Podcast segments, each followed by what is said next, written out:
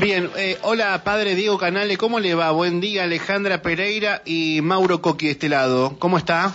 Muy bien, buen día Alejandra y Mauro y buen día a toda la audiencia. Bueno, Buen día, padre, un placer. ¿cómo anda padre? Lo invitamos a, a compartir este espacio este, un ratito y le vamos a pedir a la audiencia, como siempre, también su atención porque hay un tema muy importante que nos llegó esta, esta semana, que comenzaba el ayer lunes, porque la diócesis de Neuquén inició la Semana Social 2022 con el lema La vivienda dignifica. Este, en este contexto, lo que se está haciendo desde el equipo pastoral social es abordar como eje temático la falta de vivienda, las dificultades eh, e imposibilidad también para lograr conseguir este, un techo digno eh, y esto se hace un análisis que mm, muy interesante por redes sociales y por YouTube. Este padre, se inició en el día de ayer, eh, ¿cómo ha comenzado esto y cuál es el primer análisis que van haciendo de la primera jornada, por lo menos? Estamos muy contentos de haber podido acompañar y empezar juntos esta semana social este año. El año pasado también trabajamos el tema del trabajo y entonces vamos como continuando esta línea que nos propone el Papa Francisco, ¿no? de las tres T, el techo, la tierra y el trabajo. Entonces el año pasado trabajamos juntos el trabajo, valga la redundancia, este año el techo y por eso le llamamos la vivienda dignifica y seguramente el año que viene trabajaremos la tierra, ¿no? Desde ese lugar es donde queremos caminar y donde vamos buscando distintos expositores que nos van compartiendo, ¿no? Las miradas que tienen, la realidad eh, y qué es lo que se está haciendo, ¿no? Porque a veces lo que genera muchas veces, y es un poquito escuchaba los mensajes que iban compartiendo y transmitiendo, eh, ante distintas realidades nos puede agarrar, no sé, la queja, el fastidio, la desazón, la violencia, me parece que analizar la realidad desde la situación propia habitacional en nuestra provincia, más allá de que puedan llegar a generar y despertar este tipo de sentimientos en cada uno, lo que nosotros queremos es despertar la posibilidad y la capacidad de descubrir que estamos llamados a involucrarnos, a jugarnos, no solamente a mirar la vida desde afuera y opinar permanentemente, sino decir, bueno, ¿qué es lo que se hace y qué es lo que se puede hacer, ¿no? Ante esto, ¿no? Es verdad que muchas situaciones que vemos, no sé, en la provincia más, más rica del Neuquén, digo de Argentina, perdón la palabra, a esta hora de la mañana, Se entendió, se la entendió. provincia, la provincia más, más rica del país es Neuquén y uno ve la realidad habitacional y es súper, súper preocupante, pero también hay muchas otras cosas que capaz que no se ven tanto, pero que están muy presentes en la diócesis. Ayer, desde Caritas Diocesana, ¿no? Eh, nos compartieron las 30 viviendas que están haciendo en la provincia, ¿no? Hay 20 acá en Neuquén Capital y 10 en Rincón de los Sauces. Y así mostraban cómo ir generando un sistema de cooperativa eh, se puede ir haciendo. Por supuesto que uno dice, eh, pero eso es como una gotita de agua en el mar. Claro que sí, es verdad que es como una gotita de agua en el mar, pero sin esa gotita eh, el mar ya sería distinto y es ahí donde nos jugamos.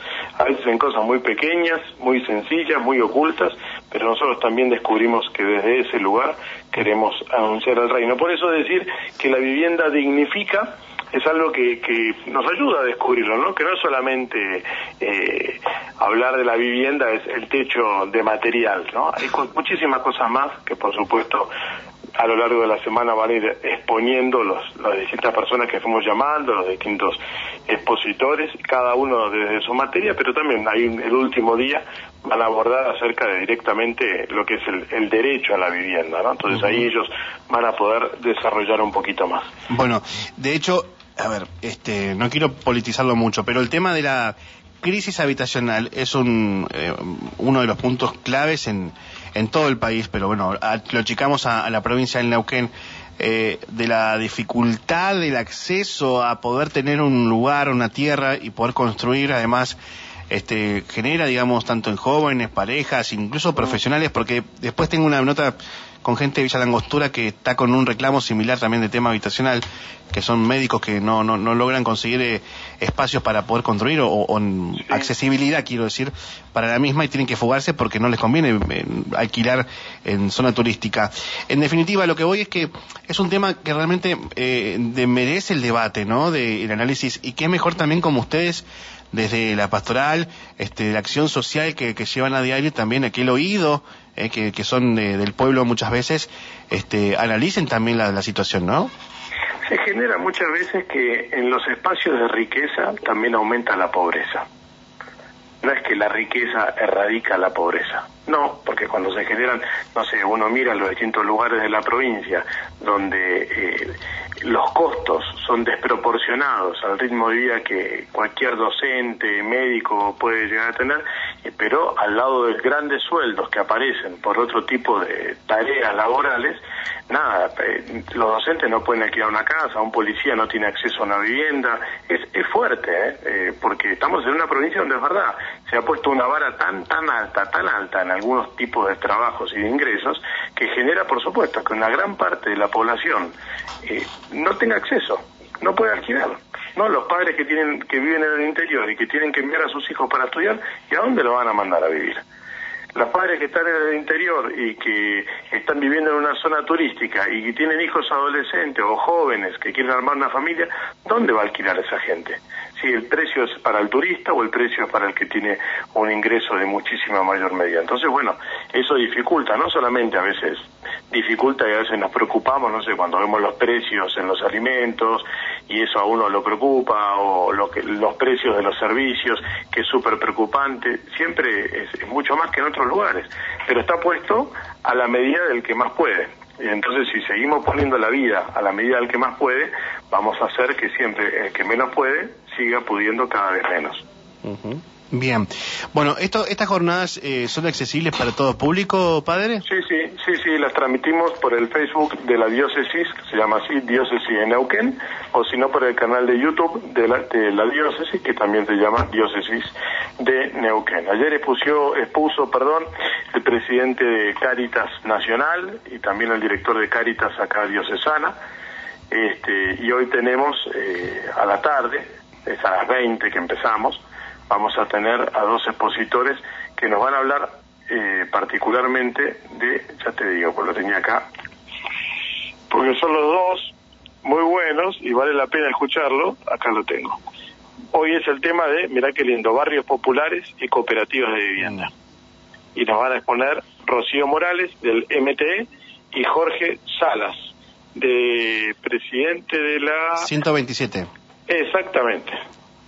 Exacto, yo soy nuevito acá en la zona, no, no, capital. Eh, este, son referentes, como usted menciona, y eh, pueden dar eh, mm, bueno, una, un análisis respecto al, tema habitacional en nuestra provincia, ¿no? Claro, claro, claro. Para mí todo esto es más nuevito, yo vengo de la cordillera arriba, entonces la gente ya más de la capital las conozco menos. A Rocío sí porque venían a trabajar mucho allá en la cordillera, los del MT, pero a Jorge no, no lo conozco todavía.